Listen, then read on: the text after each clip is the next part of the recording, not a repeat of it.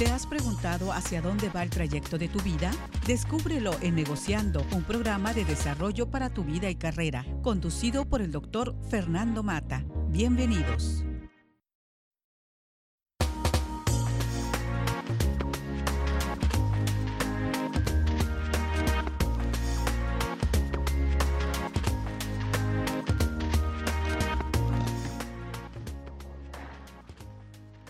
Muy buenas tardes, tengan todos ustedes. Bienvenidos a este su programa Negociando. Me acompaña Pablo Carrillo.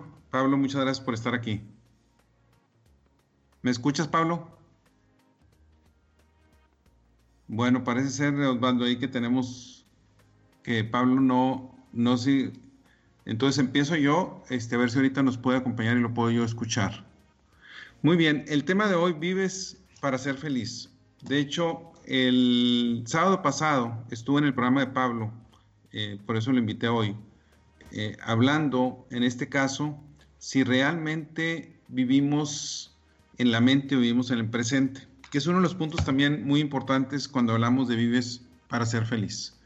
Una de las cuestiones importantes cuando hablamos hasta dónde vivimos para ser felices tiene mucho que ver con la manera que tomamos decisiones si real la actitud que tenemos ante la vida. Y quisiera contarles un cuento de Pedro Pablo Sacristán y se llama Y si no fueron felices y se hartaron de perdices. Érase una vez el final de un cuento de hadas. Todo había acabado felizmente y el príncipe y la princesa habían llegado a casarse tras muchas aventuras como la mayoría de los cuentos, y vivieron felices y comieron perdices. Pero al día siguiente, el príncipe tenía un fuerte dolor de cabeza y no le apetecía comer perdiz. Salió a pasear por los jardines mientras la princesa devoraba una perdiz tras otra. Tantas comió que al llegar la noche sufría, una gran indigestión la princesa. Esa noche el príncipe protestaba pues no se sentía feliz. Vaya, cuestión de cuento, no me siento para nada feliz. Le dice, si no eres feliz, es porque no has comido perdiz, le dice la princesa. Y al día siguiente, ambos, tanto el príncipe como la princesa, solo comieron perdices. Pero el mal humor del príncipe no desaparecía y la indigestión de la princesa empezó. Vaya, cuestión de cuento, dijo también la princesa. El tercer, el tercer día era evidente que ninguno de los dos era feliz. Se preguntaban, ¿cómo puede irnos tan mal ¿acaso no fue todo perfecto durante el cuento? Es verdad, lo tenemos todo y hasta nos hemos casado. ¿Qué más necesitamos para ser felices? O sea, los cuentos de hadas siempre dicen vivieron felices para siempre. Ninguno de los dos tenía ni idea, pues se habían preparado para vivir un cuento de hadas. Pero al terminar el cuento no sabían por dónde seguir. Decididos a reclamar una felicidad a la que tenían derecho, fueron a quejarse con el que escribió el cuento. Queremos otro final y les dice el escritor, ese es el mejor que tengo, no me sé ninguno mejor. Tras muchas discusiones, lo único que consiguieron fue que eliminara lo de comer perdices. Seguían sin ser felices, claro, pero al menos la princesa ya no tenía indigestión. La infeliz pareja no se resignó y decidió visitar a las más famosas parejas de cuento. Pero ni la Cenicienta, ni la Bella Durmiente, ni siquiera Blancanieves hacían otra cosa que dejar pasar tristemente los días en sus palacios. Ni una sola de aquellas legendarias parejas habían sabido continuar con el cuento después del día de la boda, porque ahí es donde se terminan los cuentos y vivieron felices para siempre. Nosotros probamos bailar, bailar y bailar durante días, dijo la Cenicienta, pero solo conseguimos un dolor de huesos que no se quita con nada. Mi príncipe me despertaba cada mañana con un ardiente beso que duraba horas, decía la bella durmiente, pero aquello llegó a ser tan aburrido que ahora paso días enteros sin dormir para que nadie venga a despertarme. Yo me atraganté con la manzana cien veces y mi príncipe me salvó otras tantas y luego nos quedamos mirándonos profundamente, dijo Blancanieves. Ahora tengo alergia a las manzanas y miro a mi esposo para buscarle nuevos granos y verrugas. Decepcionados, los recién casados fueron a visitar al resto de los personajes de su cuento, pero ni el gran hechicero, ni el dragón, ni sus valientes caballeros quisieron hacer nada.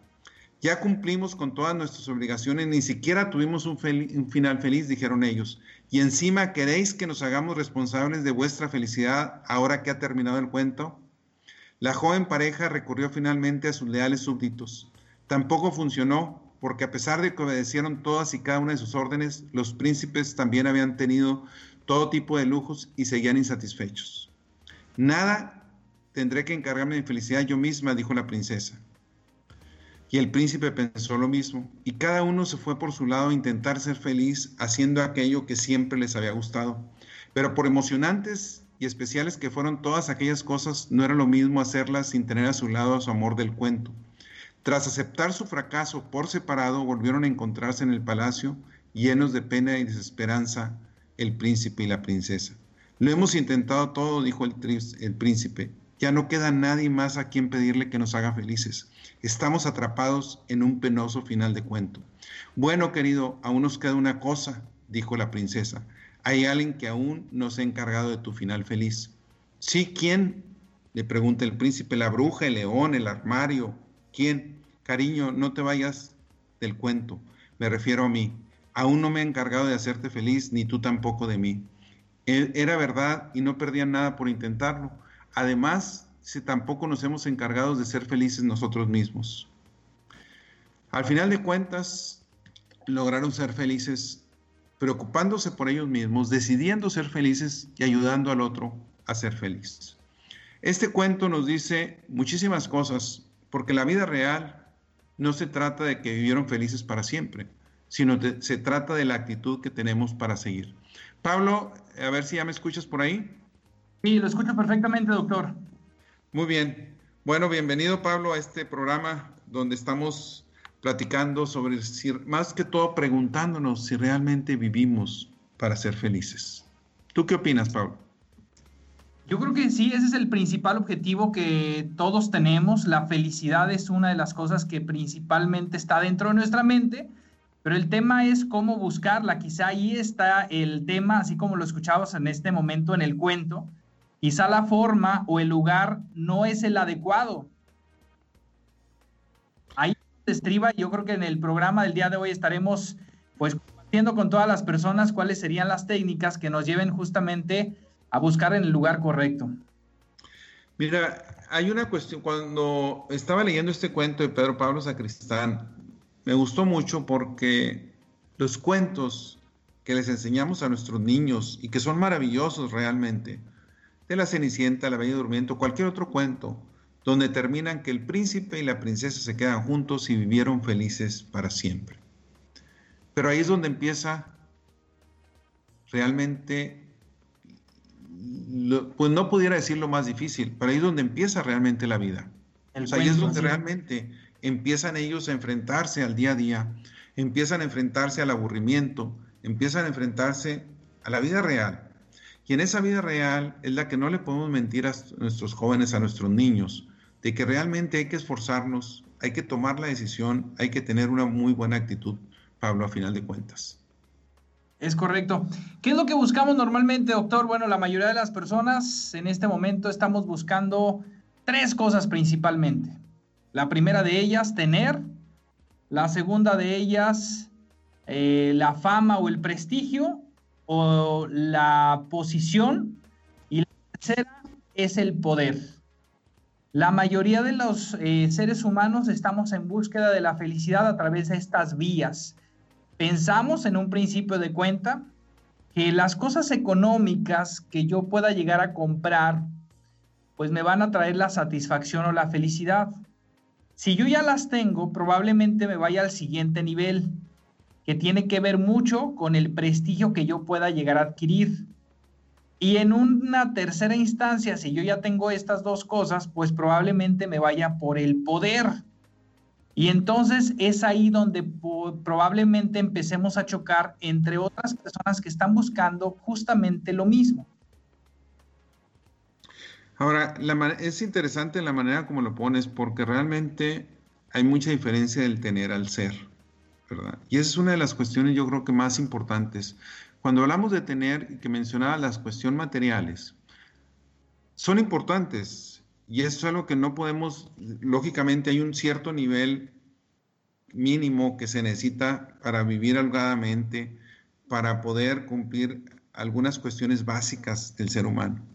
Pero sin embargo, los bienes materiales, al final de cuentas, representan simplemente una carga muchísimas veces si no sabemos realmente administrarlos, si no sabemos compartirlos, si no estamos dispuestos realmente a que nos ayuden a servir mejor.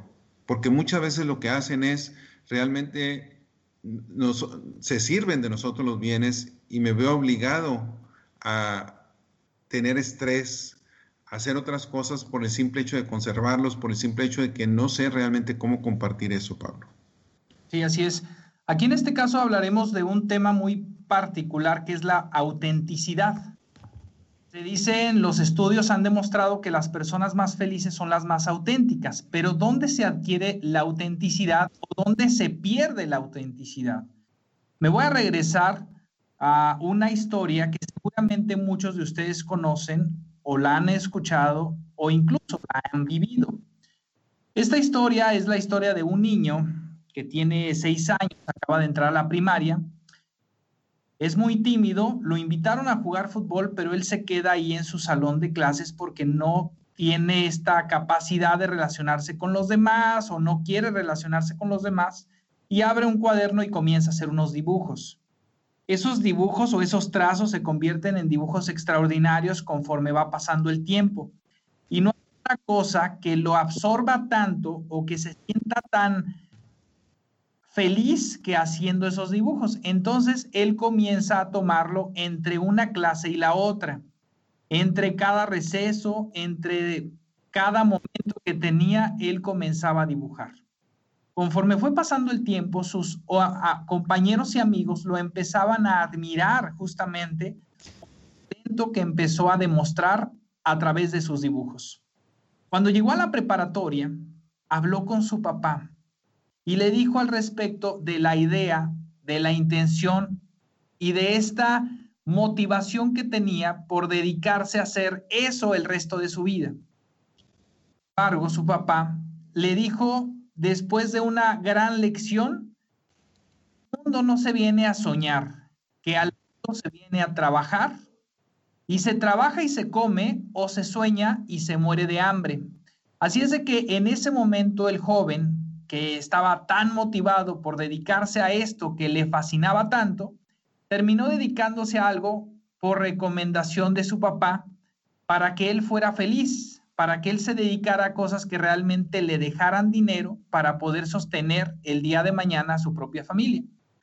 Lo que sucedió con este joven es que salió en principio de cuenta muy desilusionado, porque lo que alrededor era como una gran cualidad, en su familia no sucedió así.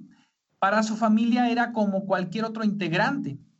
Y entonces decidió dedicarse a otra cosa totalmente diferente, que había sido recomendada por sus familiares o, o sus mismos papás, y él dejó su propia autenticidad, su propia habilidad o quizás su propio talento escondido, enterrado en algún lugar de su ser, y él se dedicó solamente a trabajar para tener. Sin embargo, después de una vida de éxitos, él enferma de cáncer y venden todo lo que tienen para curarlo, pero al final pierde la vida. La gran pregunta de esta historia es, ¿en dónde fue que perdió la felicidad Juan, el niño que le gustaba dibujar? ¿En qué momento dejó de ser feliz? Mira, Pablo, gracias por la historia eh, eh, fenomenal. De hecho, ahorita que yo eh, mandé la invitación a las personas de mis redes, yo puse lo siguiente. No hay manera de ser realmente felices cumpliendo los caprichos de otros, viviendo la vida de otros o huyendo de nuestra realidad existe una correlación altamente positiva entre las personas que son genuinas, auténticas y el nivel de bienestar y felicidad de esas personas.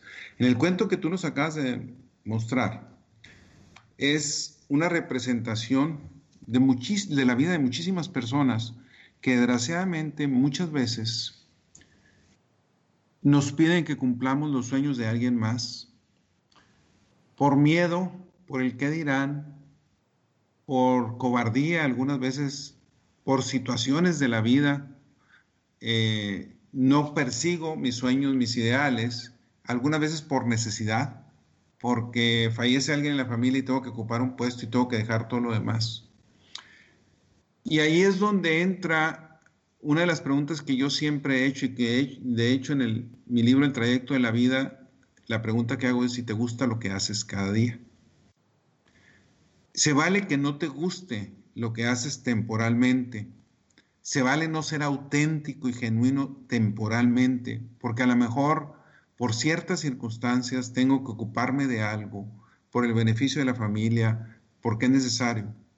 Pero cuando hay un periodo largo que estoy haciendo cosas con las cuales no vibro, las cuales no me apasionan, las cuales me van disminuyendo la chispa de mi vida, van minando las energías, porque a final de cuentas eso se traduce en todo eso, a final de cuentas el que paga el precio soy yo.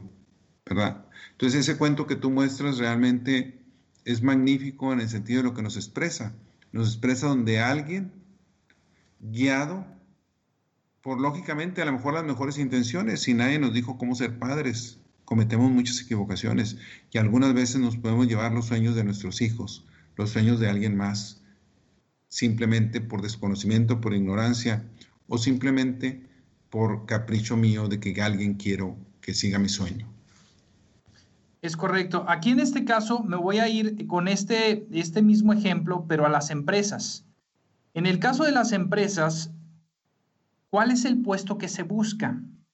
Supongamos que tenemos una organización de 100 mil personas. De ellos, en sus distintos departamentos, buscarán ir elevando su nivel. Si hoy yo soy el ayudante, el día de mañana quiero ser el encargado. Si soy el encargado, voy a ser el gerente y después del gerente voy a ser el director y voy a después a ocupar el director general. Todos absolutamente dentro de la organización buscamos el mismo puesto. Por eso en ocasiones podemos incluso dañar a otras personas porque todos tenemos el mismo objetivo. Y es ahí donde se busca el estar por encima de los demás. Cuando yo me doy cuenta que tengo algo esencial, que tengo algo que me distingue de los demás y que no estoy buscando precisamente estar encima de los demás, sino sirviendo a los demás, es ahí cuando cambia radicalmente la perspectiva de mi vida. Y yo busco estar arriba, en realidad estoy buscando estar abajo. Yo ya no busco el tener, empiezo a buscar el dar. Y con esto ligo a otra historia totalmente distinta a la de Juan la de un niño que no tiene absolutamente nada de dinero y se pone a bolear zapatos en la plaza de una ciudad de aquí de México y esa boleada de zapatos lo lleva a escuchar un mariachi. Y después de escuchar esa música, comienza a vibrar su corazón grandemente, de una manera muy especial, y él comienza a vibrar con esa música, comienza a cantarla y empieza a pedir que le permitan cantar en diferentes lugares.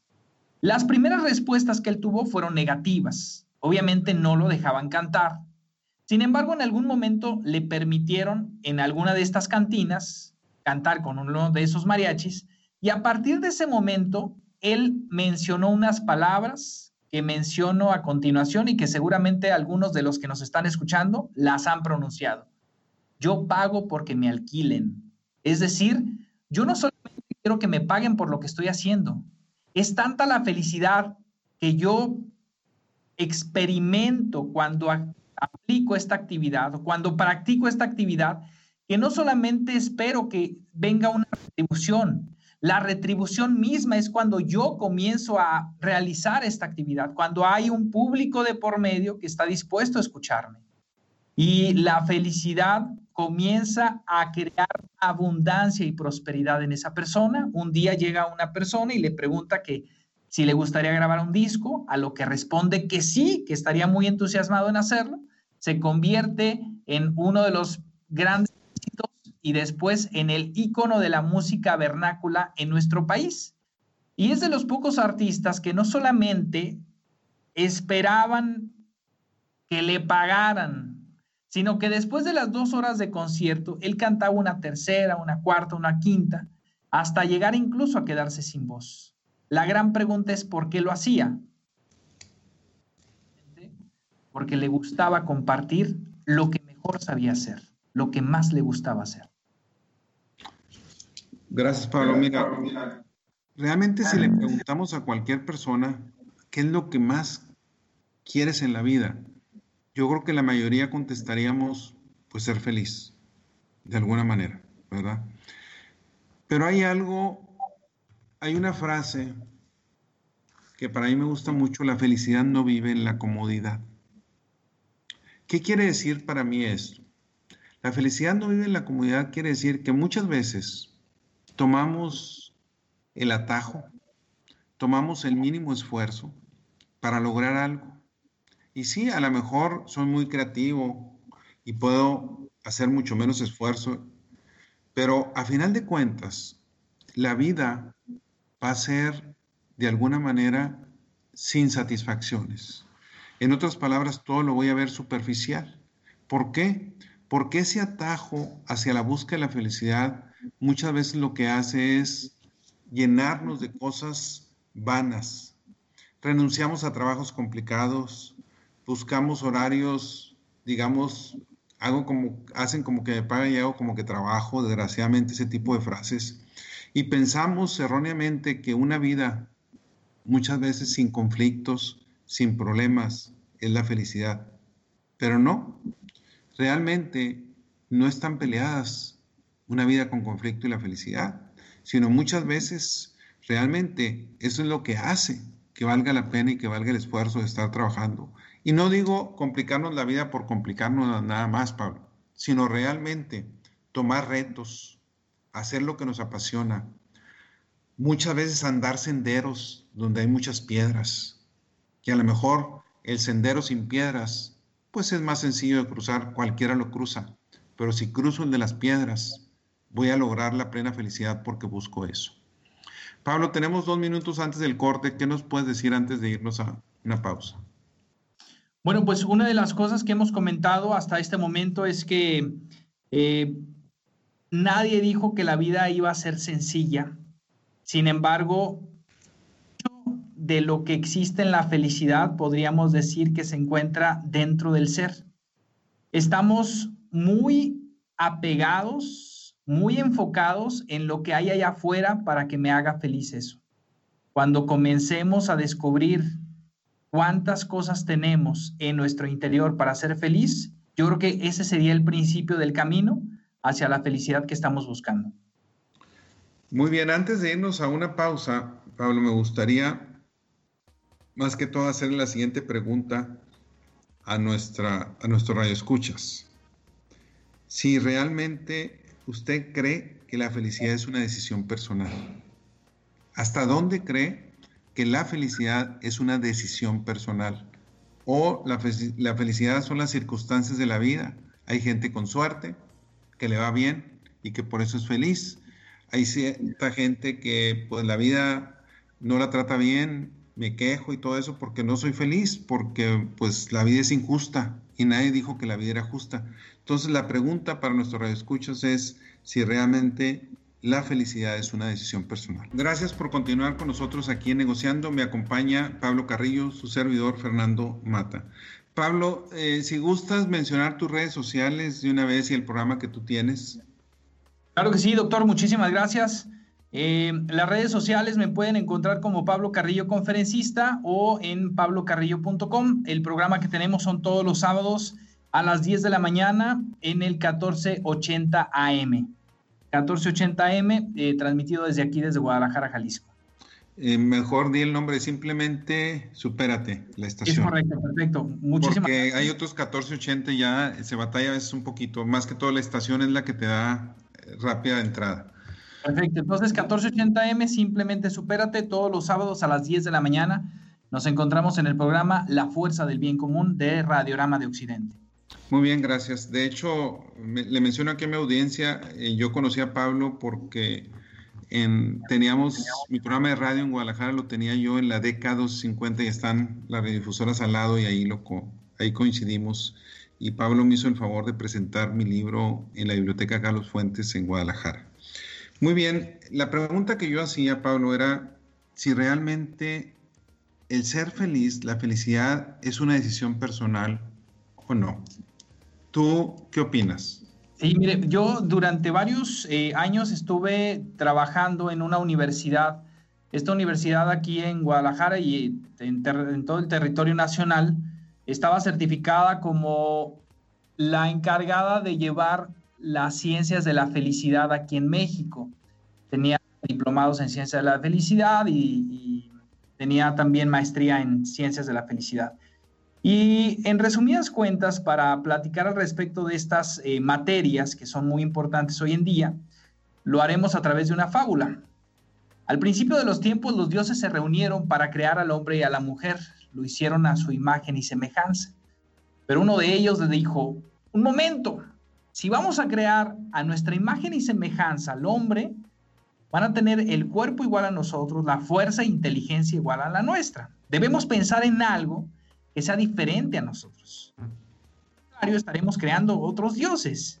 Después de mucho pensar, uno de ellos dijo, ya sé, vamos a quitarles la felicidad. Pero ¿dónde vamos a esconderla? Respondió otro. Vamos a esconderla en la cima de la montaña, en la más alta del mundo. Otro responde, no creo. Yo creo que ellos tendrán la fuerza y acabarán por encontrarla. Entonces podemos esconderla en el fondo del océano. No, respondió otro. Recuerda que le daremos la inteligencia con la cual tarde o temprano construirán una máquina que pueda descender a las profundidades del océano. ¿Y por qué no esconderla en otro planeta de la Tierra? No, va a salir lo mismo. Ellos van a tener la tecnología y van a ir a otro planeta. Uno de los que había permanecido en silencio todo el tiempo, había escuchado con interés las ideas propuestas por los demás, dijo, ¿por qué no lo escondemos en un lugar donde ellos no puedan encontrarla? Pero es saber el lugar perfecto. Y entonces todos lo miraron y le preguntaron, ¿y en dónde? La esconderemos dentro de ellos mismos. Estarán tan ocupados en buscarla afuera que nunca la encontrarán. Todos estuvieron de acuerdo y desde ese entonces el hombre se pasa la vida buscando la felicidad sin darse cuenta que la lleva consigo. Sí, es una gran historia, Pablo. Eh, yo la primera vez que escuché esa me impactó y es una verdad. Y hay muchos libros sobre eso donde realmente eh, buscamos algo y está tan cerca de nosotros. De hecho, yo menciono una de las frases de mi libro es, la felicidad está a la vuelta de mis propios pensamientos. Está tan cerca de mí que muchas veces me olvido de ello. Al decidir realmente el tomar la decisión de ser felices, realmente nos enfrentamos con una responsabilidad como persona. Porque cuando yo decido ser feliz, quiere decir que me quito el hecho de culpar a alguien más, Pablo. O sea, ya la responsabilidad no la pongo fuera de mí, sino la pongo conmigo. Porque es muy común que echarle la culpa a papá gobierno, a mis padres, a mis profesores, al clima, a las circunstancias, a mi jefe, etcétera, etcétera, etcétera. Podemos, a mi pareja, a mis hijos, podemos responsabilizar a quien sea. Pero a final de cuentas, cuando yo decido ser feliz, tomo las riendas de mi vida y me responsabilizo de eso. En otras palabras, hago un compromiso conmigo mismo. Y yo creo que los compromisos personales, los compromisos de cada quien son los que más, los que más impactan. Y aquí, Pablo, me voy a permitir contar una historia yo también breve de por qué los niños son felices. Y hay un cuento también de Pedro Pablo Sacristán que habla del chocolate y la felicidad. Y dice que ahorita de alguna manera no nos acordamos que hace mucho tiempo hubo una época en que cada niño vivía con un duendecillo de la felicidad. Y ese duendecillo siempre estaba con los niños. ¿De qué se alimentaban esos duendecillos? Pues de la alegría de los niños. Y por eso eran muy buenos para inventar juguetes, eran muy buenos para provocar sonrisas, porque esos duendecillos estaban en la vida de cada uno de los niños.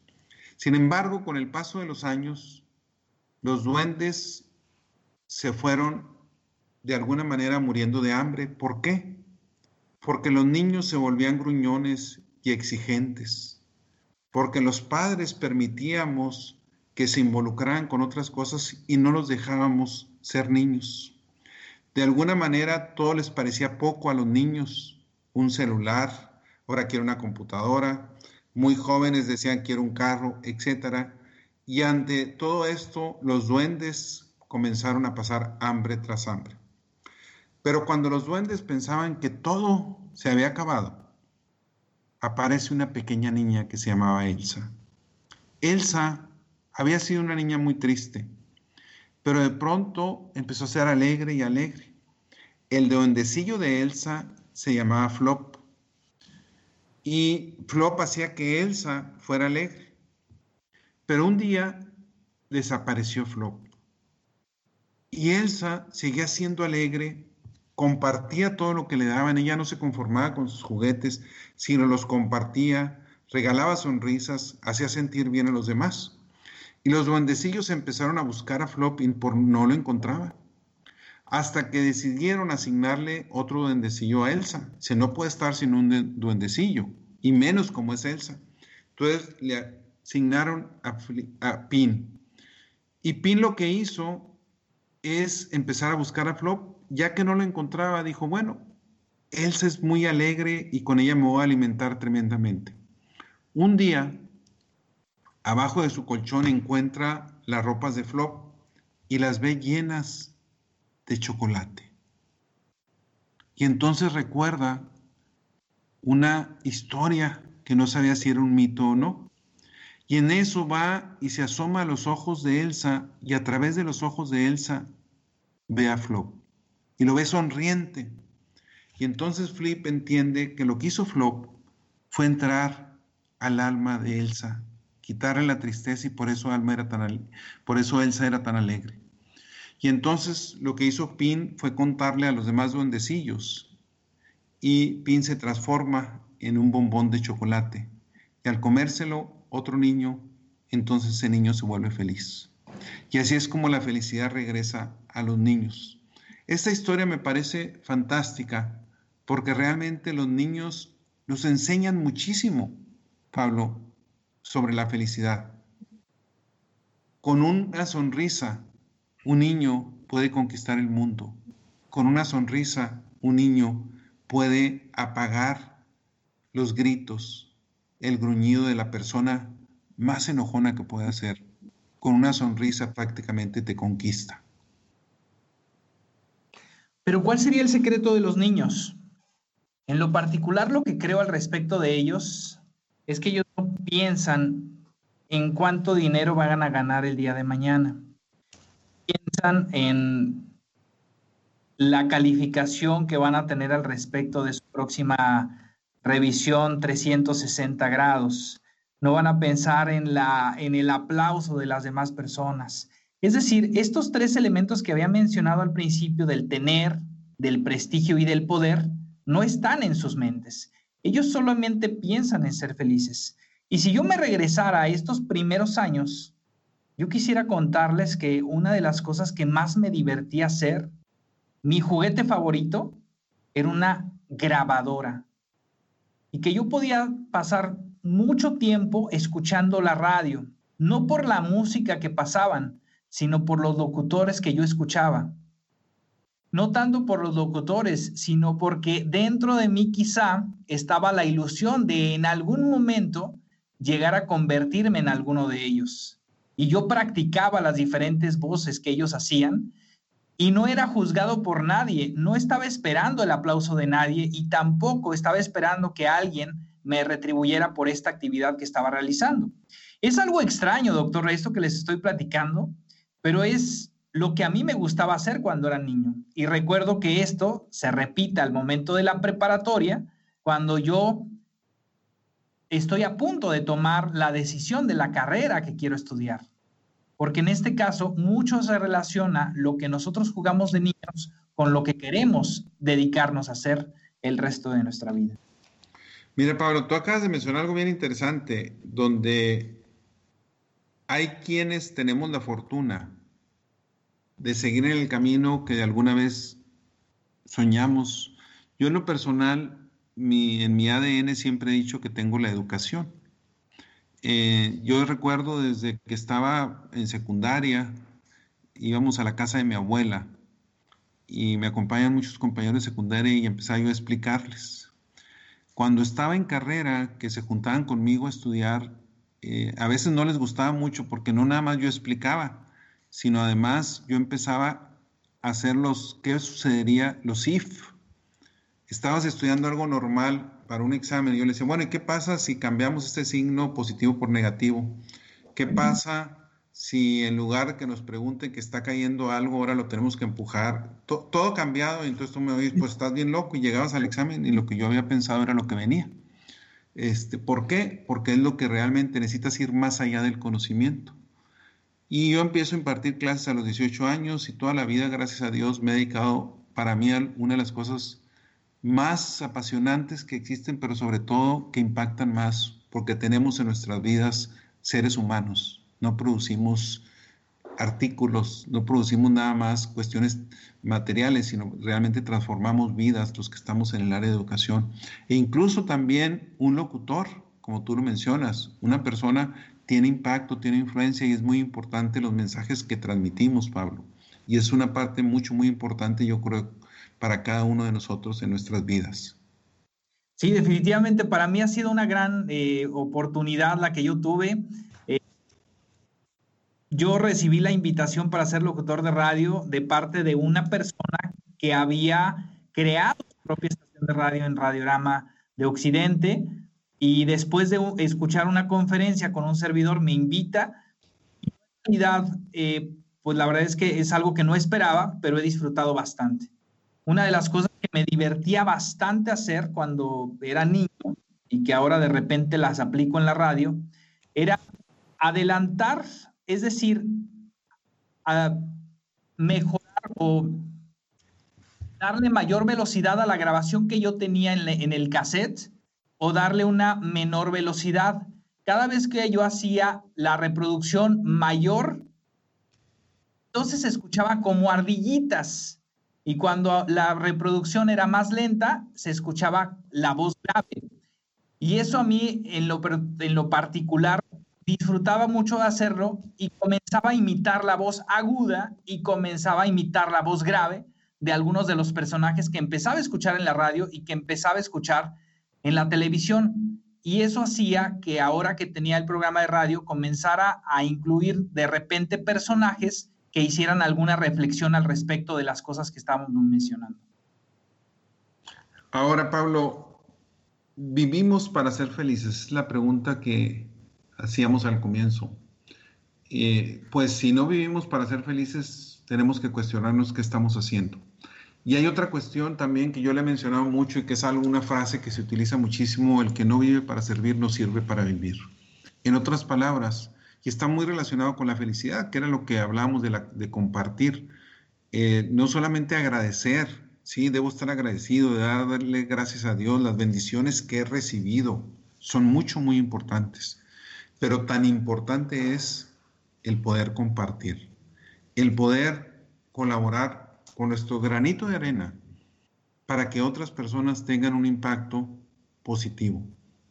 Una de las mayores alegrías en mi vida es cuando me encuentro una persona, un exalumno, por ejemplo, en un aeropuerto y me dice, la clase que llevé con usted no sabe cuánto me ha servido el mensaje que usted dio aquí en este momento no sabe cuánto me ha servido. Ahorita en este momento también muchísimas personas que de alguna manera están cerca, amigos, personas que las tengo de contactos, donde me dice, el mensaje que mandaste hoy, el artículo que mandaste hoy, la frase que dijiste hoy, me impactó, lo necesitaba yo en ese momento. Yo creo que para eso estamos aquí, para impactar positivamente. Y también agradecer las bendiciones, porque también son muchas cosas las que yo recibo también de la gente en este caso, Pablo. Es correcto, totalmente de acuerdo. Yo durante mucho tiempo estuve dedicándome al tema de la capacitación dentro de una empresa. Y una de las cosas que venía dentro del programa era justamente el tema del servicio al cliente. En este caso, una de las cosas que yo les decía es, muy escueta la definición de servicio. Servicio es como satisfacer las necesidades de alguien más. A mí en lo personal creo que podríamos ir más allá. Y una de las definiciones que yo compartía con ellos era la siguiente.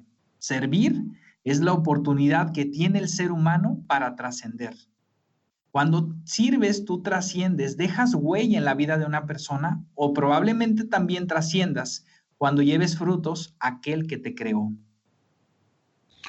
Mira, voy a contar una, una anécdota que menciono yo en mi libro también de Rafa, y de a lo mejor Rafa me está escuchando. Rafa eh, trabajaba en un banco que estaba en una de las universidades que me tocó a mí estar ahí, en el puesto de vicerrector. Y llego al banco a hacer una transacción y pues me atiende Rafa espectacularmente. O sea, más allá de lo que cualquiera pudiera esperar. Incluso, haz de cuenta, se para conmigo, vamos al cajero, aquí puede cambiar el NIP, hasta todo excelentemente.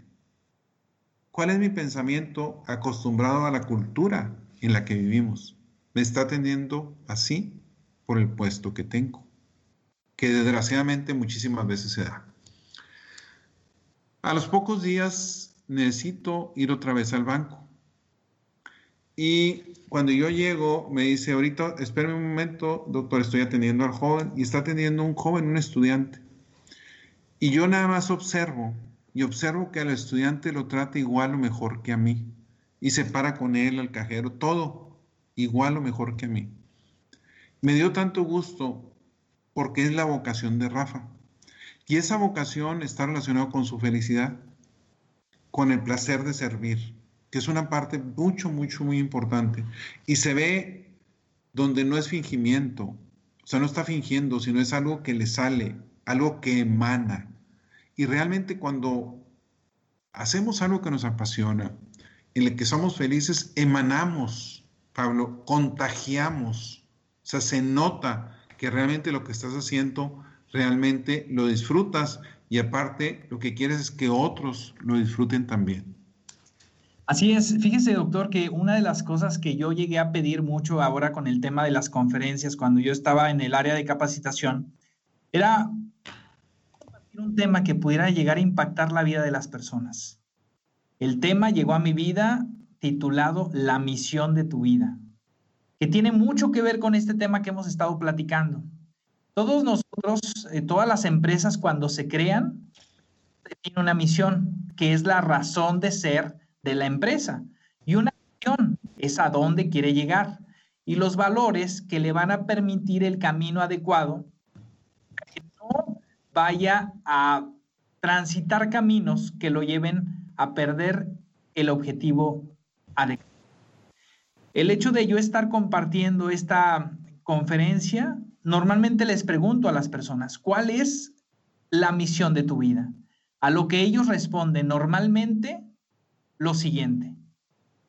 Hemos venido para ser felices o hemos venido para servir. Esas son las dos principales respuestas que he obtenido al inicio de la conferencia.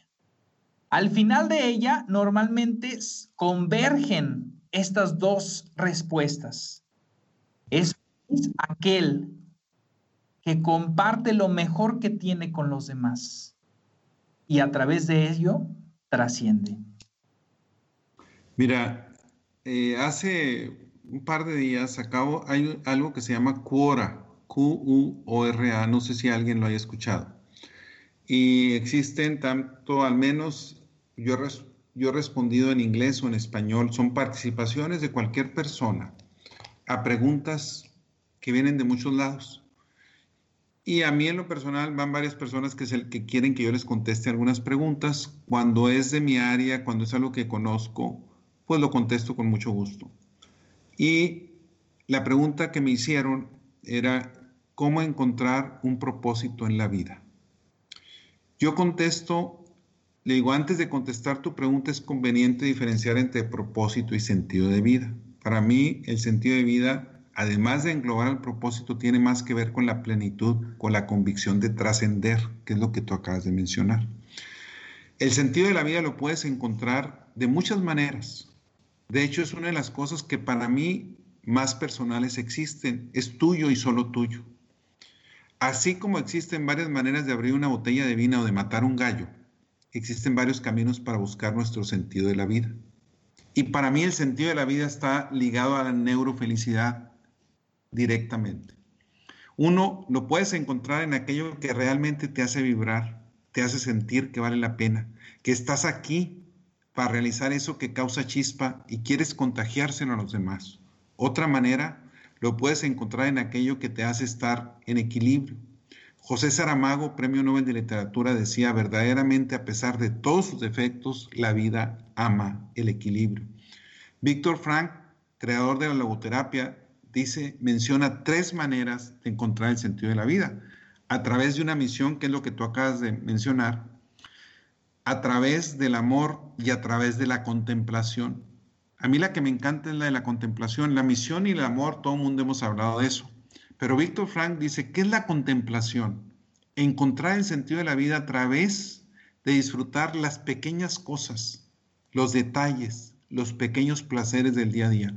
Por eso me encanta. ¿Por qué? Porque quiere decir que no necesito bienes materiales, no necesito tener riquezas, no necesito tener poder. Simplemente yo puedo ser feliz, encontrar el sentido de mi vida disfrutando los pequeños placeres del día.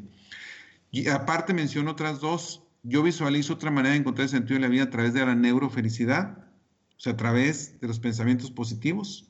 El sentido de la vida también, yo digo que lo puedes encontrar a través de la paz interior.